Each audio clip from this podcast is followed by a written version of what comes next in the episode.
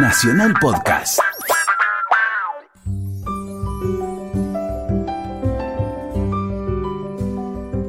Hola, ¿qué tal? ¿Cómo están? Muy buenas tardes. Estamos en AM870 Radio Nacional. Estamos en Resaltadores, un programa sobre libros. Es un programa que hacemos, como todos los domingos, con mi amiga y compañera, la señora Luciana Vázquez. Buenas tardes, Luciana. ¿Cómo va? Bien, muy bien, muy bien. Todo en orden, Todo en trabajando orden, sí. siempre. Hoy tuve que usar la tarjeta SUBE y no tenía más saldo en el colectivo, no la podía cargar, viste que en No colectivo no ni podés- o sea, te habías gastado el. me habías ca- gastado el negativo, ¿Cómo se llama? El, el tanque de el reserva. tanque de reserva, pero ahí me reconcilio con la Argentina, cuando decís, ay, alguien me, me, me ayuda, me Sí, presta sí. las...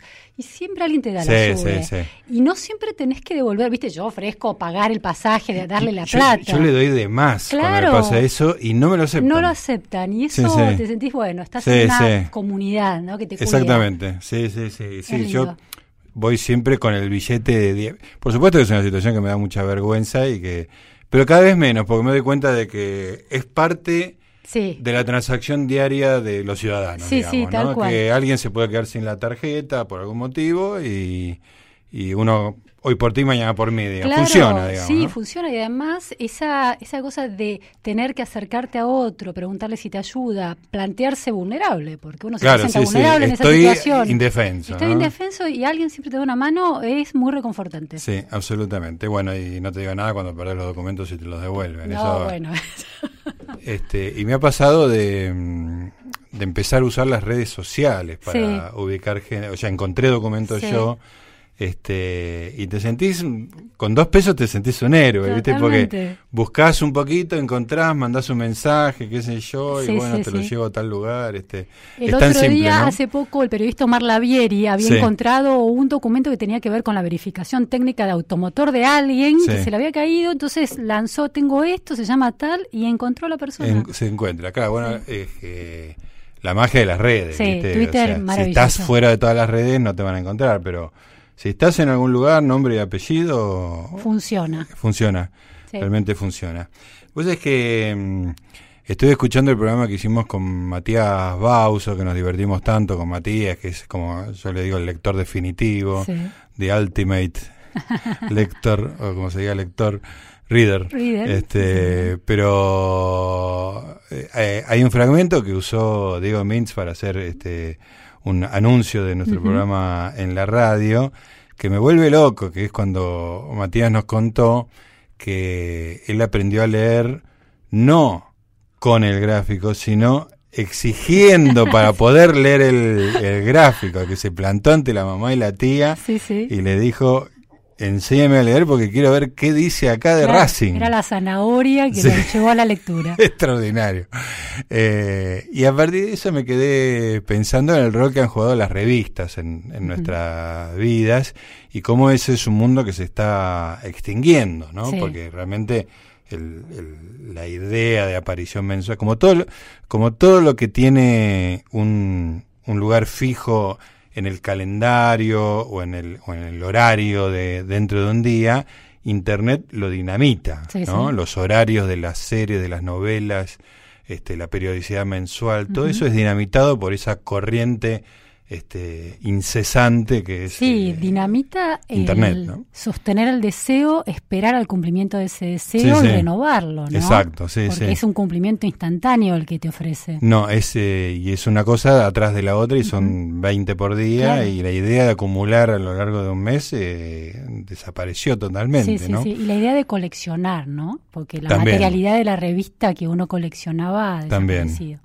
Así que se me ocurrió proponerte hacer un repaso de las revistas de, nue- de nuestras vidas. Me encanta. Este, y además eh, tengo un cariño por, por la institución revista y añoro mucho eh, dos cosas, me di cuenta en estos días.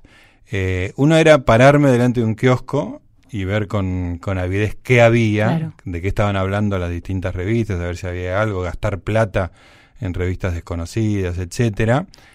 Y, y la locura que me causaba mirar los estantes de, revistas en el, cuando iba a, un- a otro país.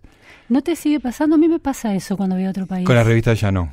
Ah, mira vos. Porque ya las conozco todas por internet. Sí, pero hay algo, eh, no sé, por ejemplo, mm, yo voy mucho a Toronto todos los años por, por mis, mis años allá. Y hay una cadena de librerías índigo que es maravillosa. Sí. Y además el kiosco de revista es un local, Sí. ¿no? No es el kiosquito de Sí, la sí, es calle. casi como una librería. Es casi ¿no? como una librería. Y, y está repleto de cosas que no sé si llegó en internet a ver tanto. ¿eh? porque está todo muy concentrado y de alguna manera muy curado. Cada sección, hay, es decir, hay una cantidad de, de títulos enorme por cada tipo de, de sección de revistas que uno se puede imaginar. Claro. Y no sé si tendría ese grado de deriva en Internet con una búsqueda personal, porque es, es muy llamativo. Y aparte la materialidad de la tapa, esas Sí, tapas, sí, ¿no? sí, esos, esa cosa esos muy- papeles.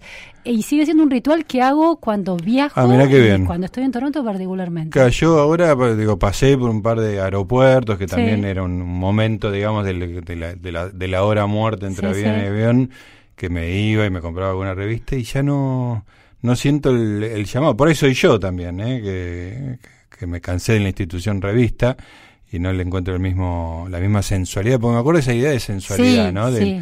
los colores, la tapa, los temas. Y de apertura al mundo, la sensación de que ahí estabas frente a algo que nadie más estaba curioseando, entrándole, ¿no? Sí. Bueno, yo tengo en mi biografía personal un, un momento muy este que, que atesoro mucho y que ahora me doy lo relaciono mucho con, con internet, que era el siguiente. Yo en mitad de la década del 80 mm, me recibo, empiezo a trabajar en CONICET y enseguida dejo, no me interesa más el tema de la ciencia, me dedico más a la estadística y empiezo a trabajar en el Consejo Federal de Inversiones, que es un organismo interprovincial, digamos, pertenece a las provincias del país, está los gobernadores, digamos, Sí, sí. ¿no? Tiene un tiene su edificio creo que sigue ahí en este tres atrás del atrás de Harrods tres sargentos y, y Viamón, no me acuerdo cuál de ellas es. este No, San Martín y tres sargentos, esa era la, la dirección.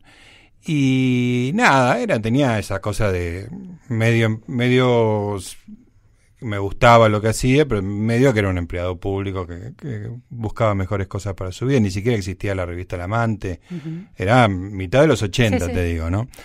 Y de repente descubrí, no sé si me llevó alguien o qué, que en Florida, a dos cuadras, estaba la biblioteca Lincoln.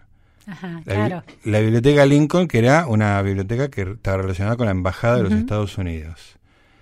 Y que tenía una hemeroteca con revistas de actualidad al día Claro. y una biblioteca muy surtida. Y sacrificaba el horario del almuerzo para ir a leer ahí. Ay. Y me, me hiciste acordar de, de esto, lo relacioné rápido porque esa cosa cosmopolita me, me- Claro. me encantaba, Ah. ¿no? De qué era lo que se discutía en el mundo, Claro. de qué se hablaba en Nueva York, en San Sí, sí, Francisco, en Londres. Sí, sí. Este, y ahí tomé contacto con un montón de revistas que de cine, de ciencia, de, de viajes, de, de- de política, de cualquier cosa que me nada me, me, me- me da una felicidad. Después me iba por los libros, me llevaba tres o cuatro libros cada vez, este, y era como un, un momento de felicidad enorme y, y- y realmente sentía eso, ¿no? Una conexión muy Claro. fuerte con el planeta, digamos, Claro. ¿no? Este, que me sacaba de la cosa provinciana a mediados de la década del 80 en, Ah, que era muy en provincial. que era muy provinciana, digamos, ¿no? Este, mu- mucho antes de, de Internet. Por eso lo relaciono tan fuerte con, con Internet. Y aprendí muchísimo ahí, además eh, me, me obligaba a leer en inglés, este, era como una cosa formativa. Claro, que leer eh, re- revistas y leer medios de comunicación en inglés es todo, es un inglés distinto. Sí, sí, sí. Distinto al de un libro. Totalmente. Y los títulos, Claro. te- los títulos son muy Sí, difíciles. sí, sí. Una, después cuando ya te, te haces habitué de eso, te entra naturalmente, pero al principio hay que como dejarse llevar un poco, ¿no? Pero después volvemos por esa zona porque tiene algunas, me incorporé algunas revistas que se quedaron en mi vida. Contame cuáles fueron las primeras revistas que vos este, leíste? Las de la infancia, por ejemplo. Sí, claro. Las de la infancia, mira, la escena es esta, estar enferma. Cuando Sí. uno estaba enfermo en la infancia era irse a la cama de mamá y papá, Totalmente. ocupar, Sí, porque sí. además estaba la El televisión también ahí. Mejor lugar de la casa. Pero televisión no había todo el día, como ahora. Había- no, programas infantiles tarde. eran dos horas a la mañana. Era muy poquito. Claro. Entonces era pilas de Tony, Ah. intervalo, todas esas que eran más masculinas, sobre todo el Tony era una- Intervalo era femenina. Era, pero era un poquito para más grandes. Sí, Primaria era- era adolescente, Sí, sí. era un poquito kitsch, era un poquito corintellado Claro. esa onda. Pero Tony, D'Artagnan, Sí, sí. a mí me encantaban, pero no era la típica eh, revista para chicas.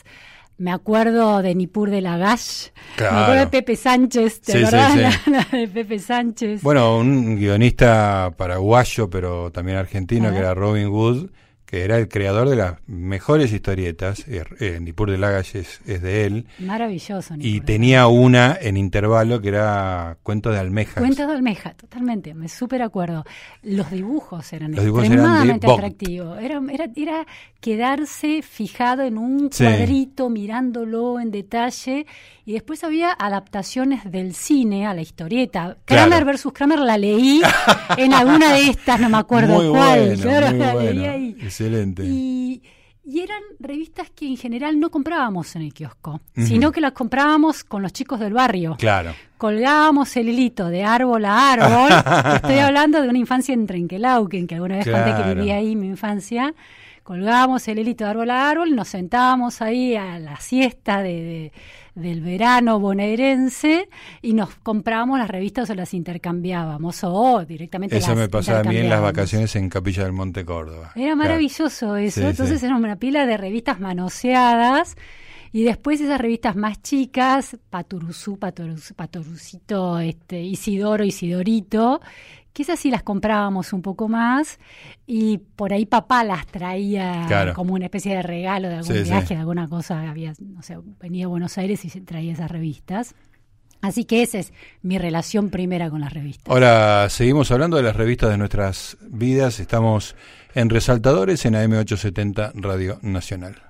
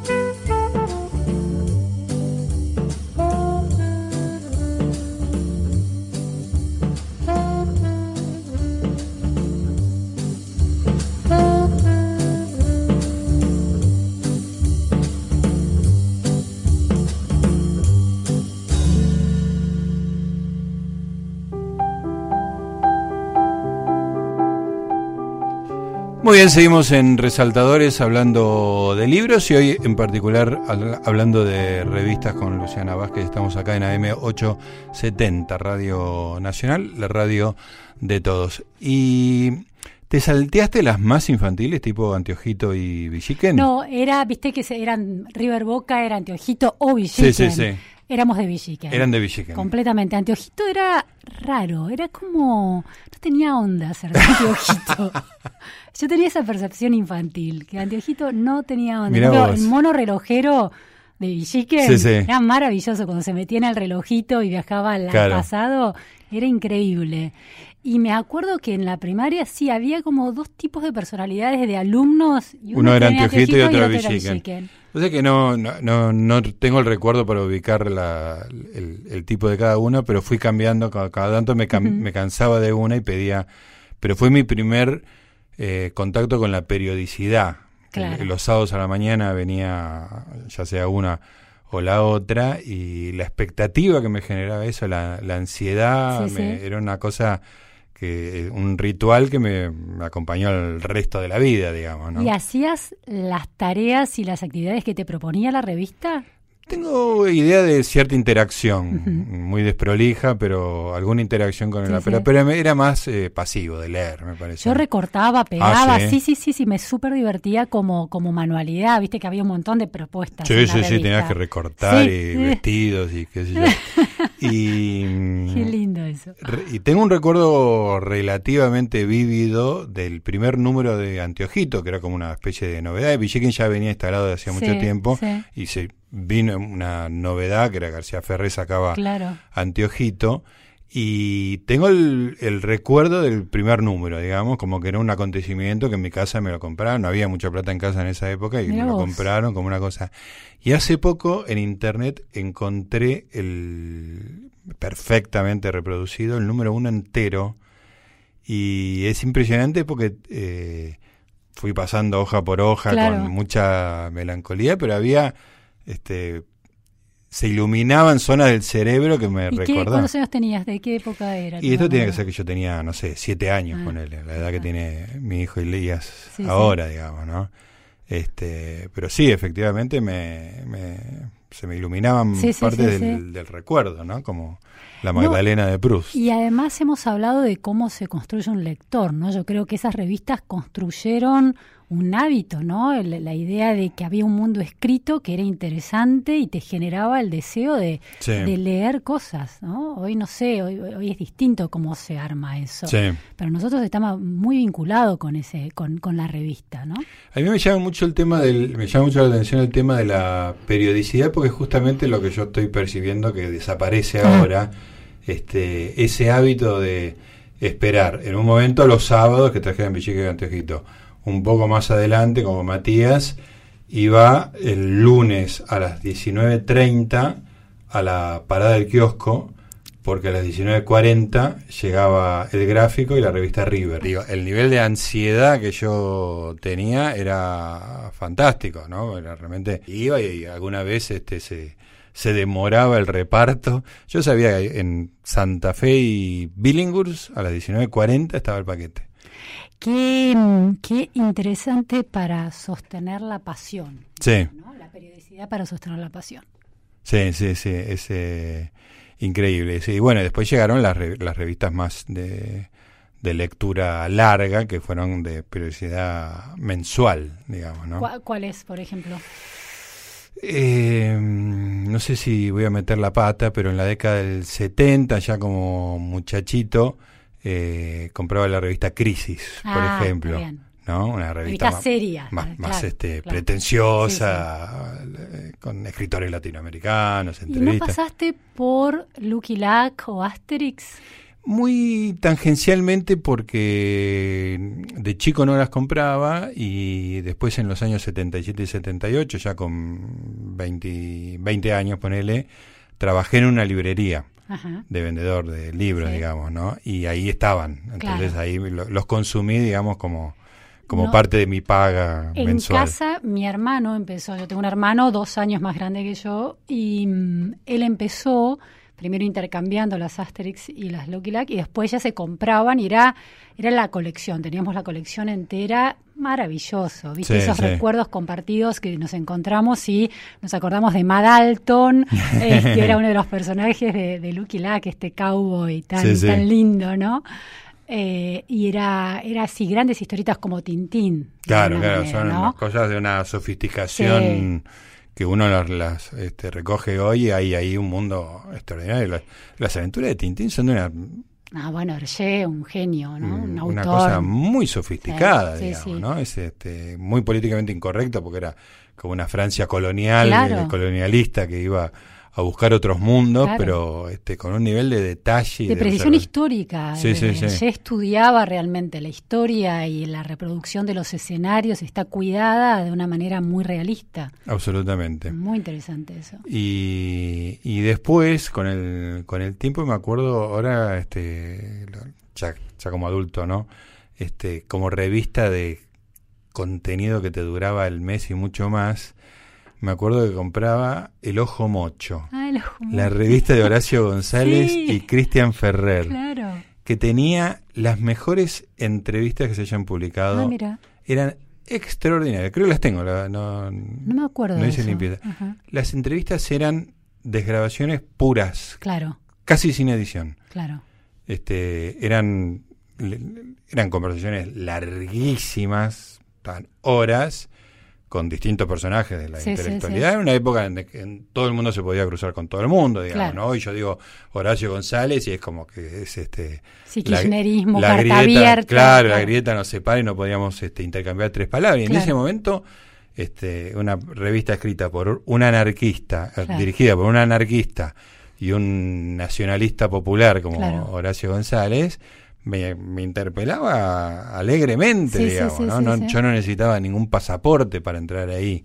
Iba, salía. Sí, te llevabas, te llevabas mercadería todo el tiempo. totalmente, totalmente. Por ahí los artículos eran más complejos, más largos. Horacio González siempre fue difícil de, de, leer, nunca fue una, una escritura llana ni amable, pero siempre tengo ese recuerdo de las... que había ideas. Sí, pero además las, las entrevistas eran extraordinarias, extraordinarias y, con personajes muy interesantes de la intelectualidad argentina. Voy a voy a revisar este mi colección que están ¿Las tenés? Tengo tengo ah, tengo algunas, no tengo que decir, 10, 15 revistas este acumuladas en algún lugar porque no nunca las quise porque me parecía que eran un material muy muy este rico, digamos, ¿no? Como para alegremente tirarlas. He, hecho quema de...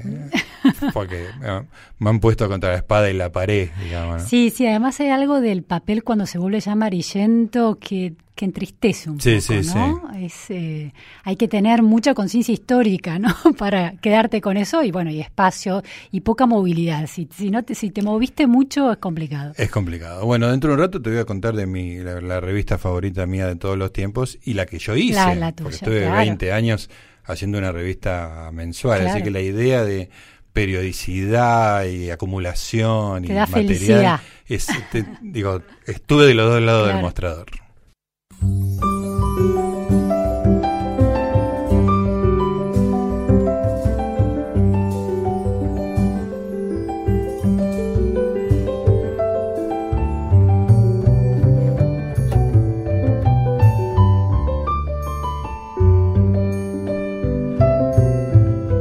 Muy bien, seguimos en Resaltadores, estamos en AM870 Radio Nacional, la radio de todos. Te voy a contar mi revista favorita de todos los tiempos que descubrí en la biblioteca Lincoln. Este, y fue como. La conocí, no, pude imaginar de dónde la conocía en ese momento, pero fue un coup de foudre, ¿viste? Un amor a primera vista que, que persiste en el tiempo que es de New York Review of Books. Ah. Este, una revista que me seduce desde su desdén por el diseño. es un tabloide claro. Eh, a cuatro columnas con el texto tirado, sin ninguna pretensión estética, que sale con el mismo diseño desde 1963. Mira vos, sí, aparte de no haber pretensión estética, para mí también hay como la idea de que sos lector lee, no te voy a estar seduciendo. Totalmente, totalmente. Es Esto no una- tiene ningún adorno, es, Sí, sí. son palabras. ¿Vos querías leer? Lee. Total. Este, y nada, eh, la descubrí entonces en, en la biblioteca Lincoln y se me hizo un, un hábito. Y bueno, son básicamente eh, reseñas de libros muy extensas, mucho, hay mucha literatura, pero también mucho non-fiction, y eran reseñas tan meticulosas que tenían un desarrollo del contenido del libro, Claro. digamos, ¿no? Entonces era como eh, enterarme de libros que yo nunca iba a leer porque no iba a tener acceso mucho antes de internet, Claro, siempre claro. insisto, este con discusiones que eran apasionantes y me gustaba mucho ir al correo de lectores donde el autor del libro le discutía al Claro, eran polémicas, son polémicas realmente. claro. Había mucha mucha discusión con una posición política la revista muy definida una especie de liberalismo progresista bien neoyorquino este pero muy con, con valores muy muy sólidos digamos no o sea no nunca se dejaron arrastrar por este romanticismos latinoamericanos. O sea tenían muy en claro siempre lo que fue una dictadura o Claro. una este, un gobierno autoritario este muy críticos de la intervención en norteamericana en Vietnam pero después muy críticos del comunismo en Vietnam Claro. digamos no como que lo- los valores básicos los tenían y los sostenían sí, muy fuertemente digamos no este ¿Y esa la, la- ahora la seguís leyendo? eh, tengo épocas este, que tienen que ver con dos cosas, que son el tipo de cambio en la Argentina, cómo está el dólar respecto al Sí. peso y cómo está la llegada de, de productos. Me suscribí en la década del 90. Porque está la suscripción online también. Sí, pero Mm, ¿te quiero el gusta? papel. ¿Te- sí, te- sí, sí. No, no. De hecho, tiene un blog Sí. que las notas son tan largas como las Claro. notas en papel. y es como, no puedo, no sí, puedo. sí. Este, y bueno, tuve suscripto en dos épocas. Las épocas claramente son épocas de este ci- cierta De tipo de cambio favorable. tipo de cambio favorable que fue en los 90 Claro. Y el principio del kirchnerismo, Sí, este, sí. eh, un poco más adelante, digamos que el, el dólar se, se equilibró y, no había un control sobre lo que entraba y lo que salía tan fuerte como el que hubo después, digamos, ¿no? Entonces, este, Éramos un poquito más razonables sí, todavía. sí, sí. Después, digo, después no, no sabía si la revista me iba a llegar, Claro, claro. digamos, ¿no? Y mm, para este... mm, Bueno, aparte de ahí empecé a leer a, a gente, me, me enteré de escritores que me hice adicto, tiene Claro. como una, una, una tribu Sí, de, sí. de gente que yo quiero mucho y que, que empecé a, relacionarme fuertemente ahí. Y resulta que para cuando cumplí 60 años, en noviembre último, me regalaron eh, seis meses de una suscripción al New Yorker. Ah, Que era como una, fue un regalo extraordinario porque yo quería saber eso. Y al mismo tiempo fue una gran desilusión. ¿Por qué? A ver. Porque no me gustó tanto el New Yorker y me parece que pasó algo en particular. El New Yorker está dirigido por David Remnick, que es uno de los grandes periodistas y editores de los Estados Sí. Unidos. He leído libros extraordinarios de, de David Remnick, pero se volvieron locos con Trump. Claro, sí, ahí, ahí sí se confundió todo. ¿eh? Se volvieron locos. Y yo ya venía de 12 años de kirchnerismo Claro. y de estar yo loco Claro, con, con estos tipos Claro. que no los soporto más. claro.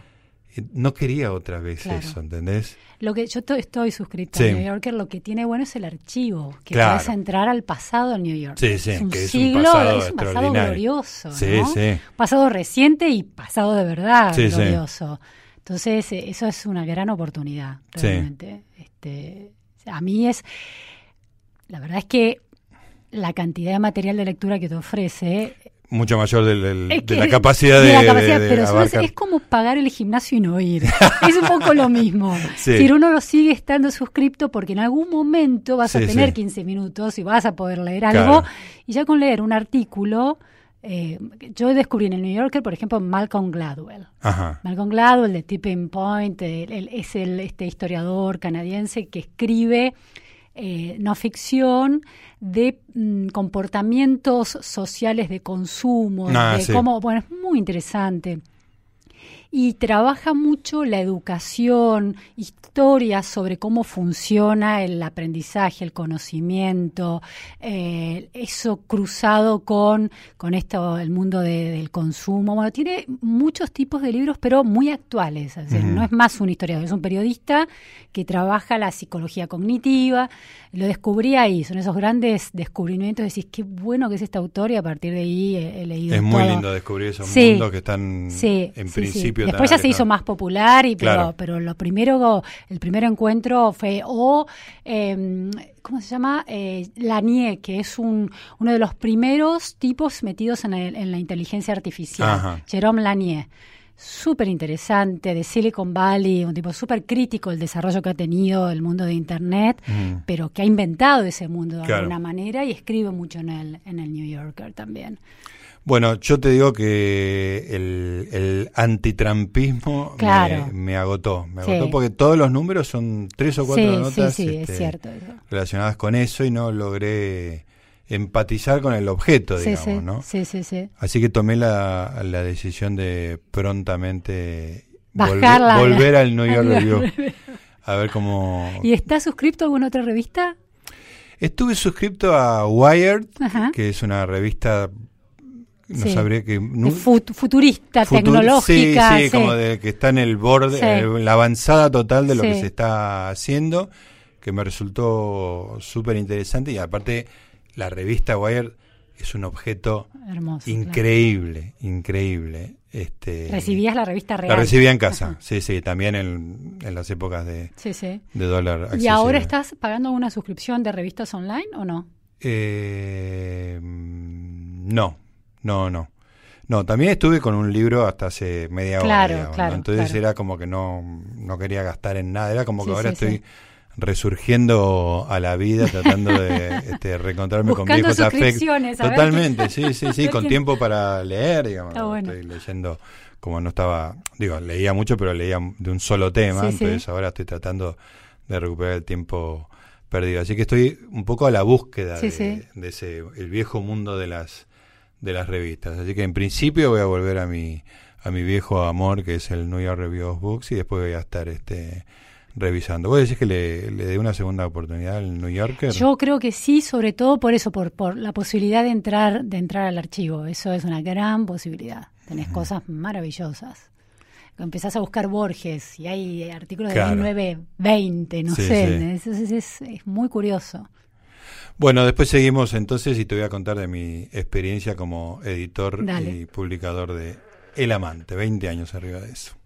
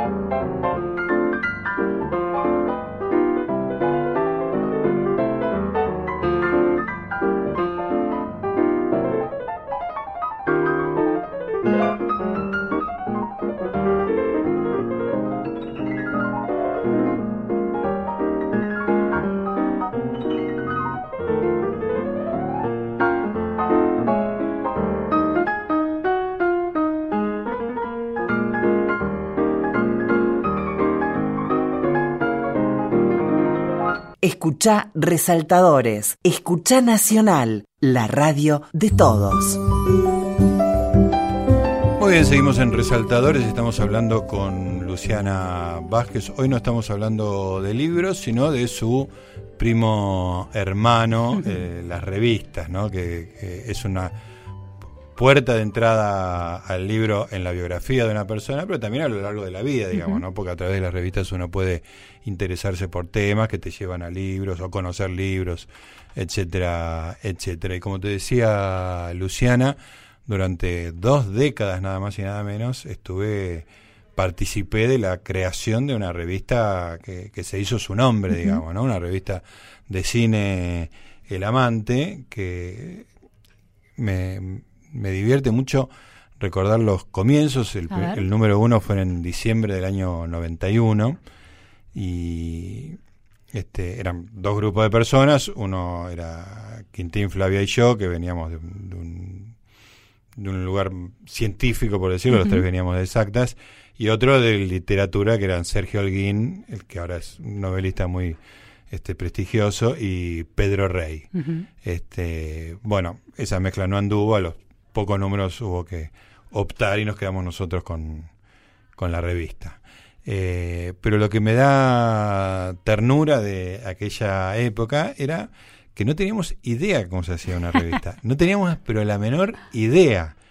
Simplemente eh, Quintín y Flavia tenían un taller de diseño, con lo cual sabían armar una revista. Las maquetas para la revista. Claro, para después ir en pre, o sea, toda esa parte... La producción estaba La producción estaba garantizada, había contacto con una imprenta, este, así que más o menos eso se podía hacer.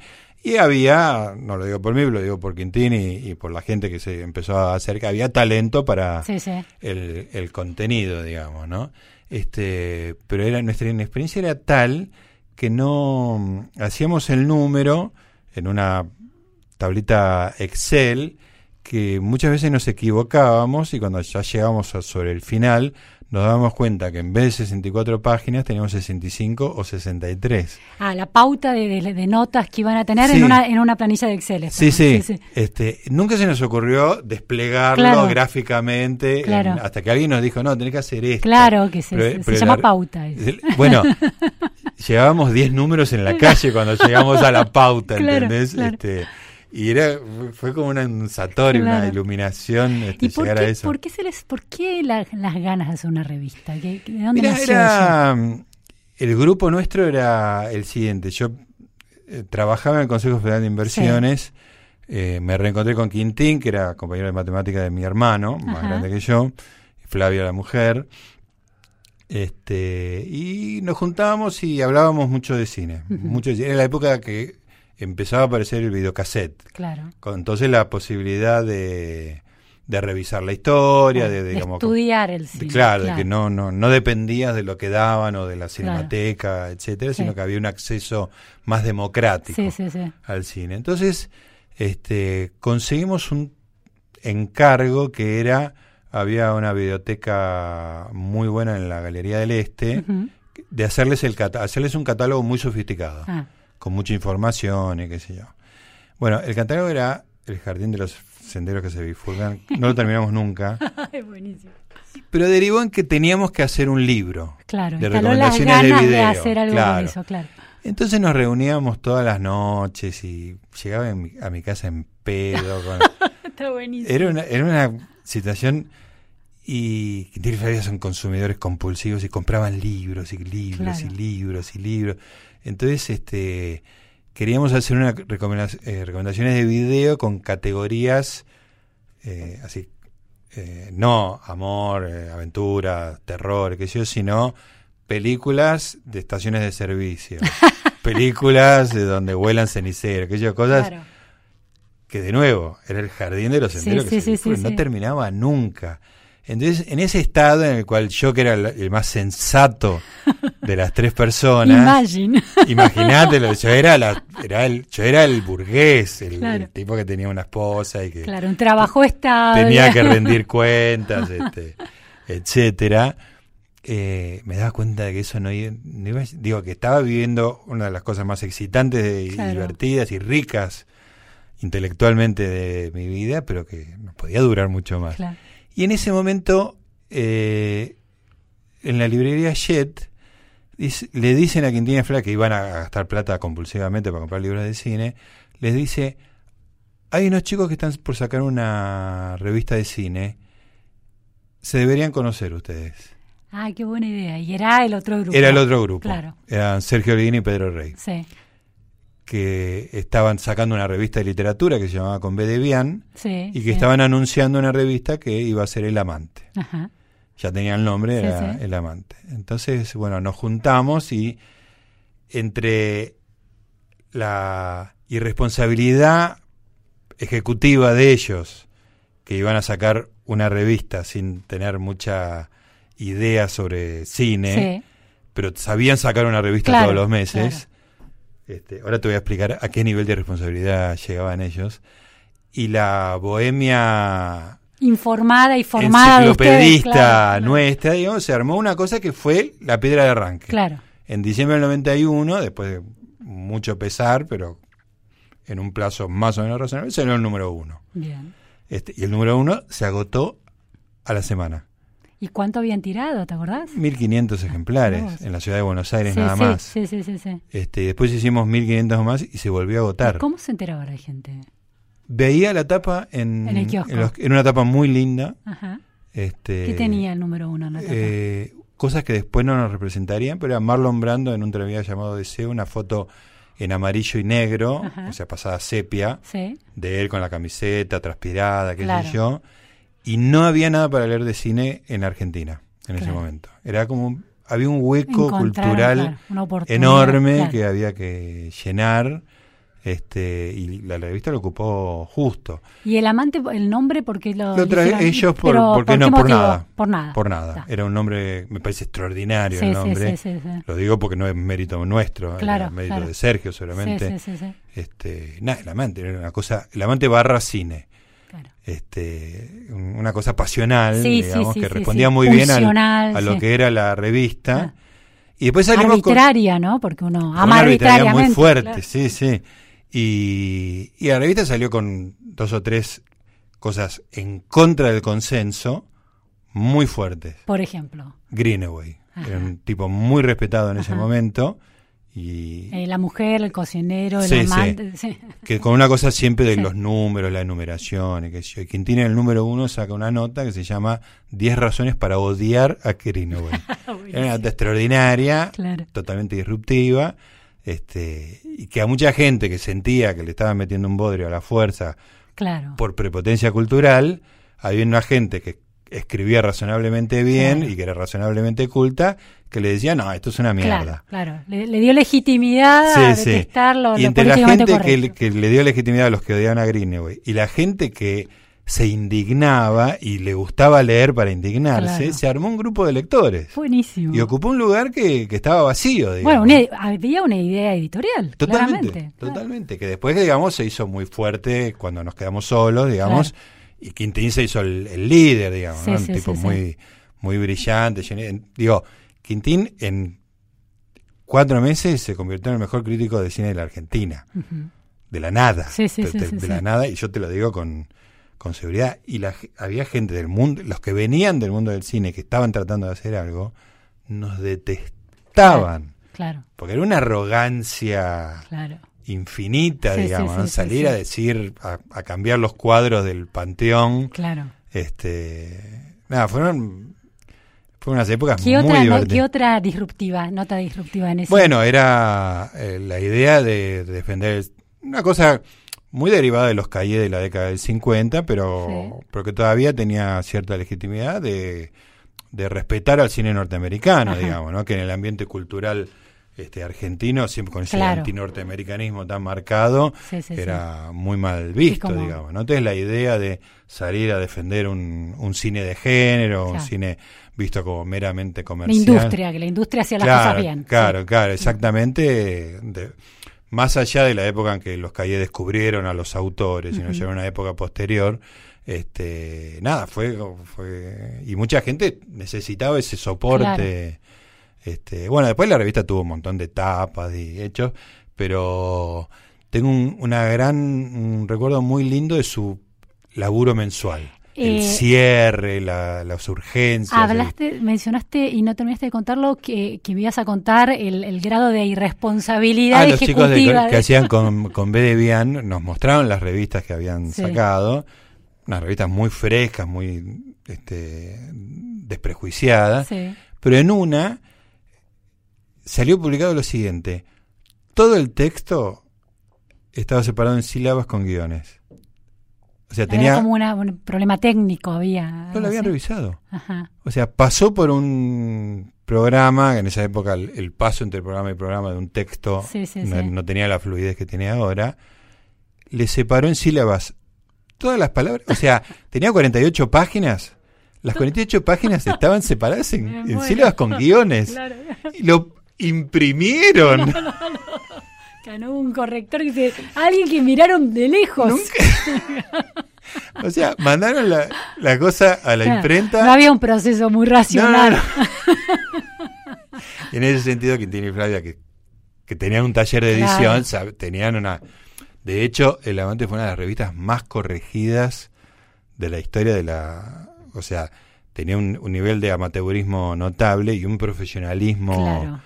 Extremo. Sí, Tuvimos la amiga de Flavia, que era Gabriela Venturera, para mí fue la, una correctora de recontra lujo. Claro. Te digo que muy pocos errores tenía, error de información casi ninguno, y de pero realmente era una revista con cuidado extraordinario, ¿no? Y los, los cierres eran una cosa monstruosa, porque era una revista hecha a pulmón durante mucho tiempo armada por nosotros mismos, Claro. digamos, en las Macintosh, ya- yo estuve ahí con el PageMaker, Sí, sí, sí. Después contratamos, se, se contrató un armador que se dedicaba exclusivamente ¿Y a eso. ¿Cómo lograron sostener ese sueño durante 20 años?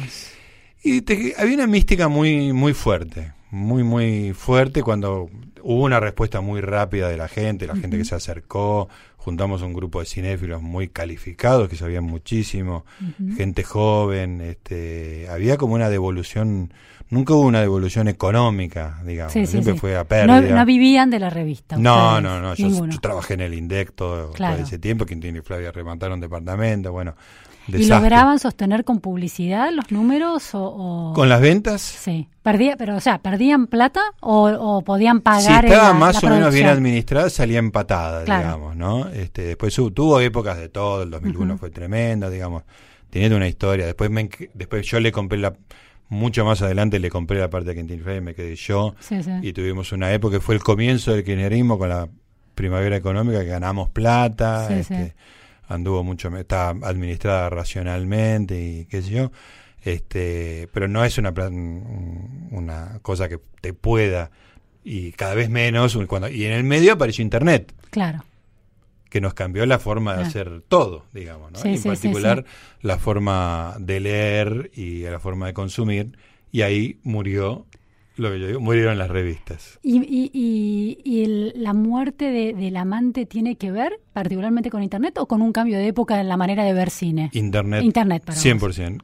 Internet que cambió la forma de ver cine, Totalmente. la forma de consumir cine, la forma de consumir revistas, y cambió todo. Ah.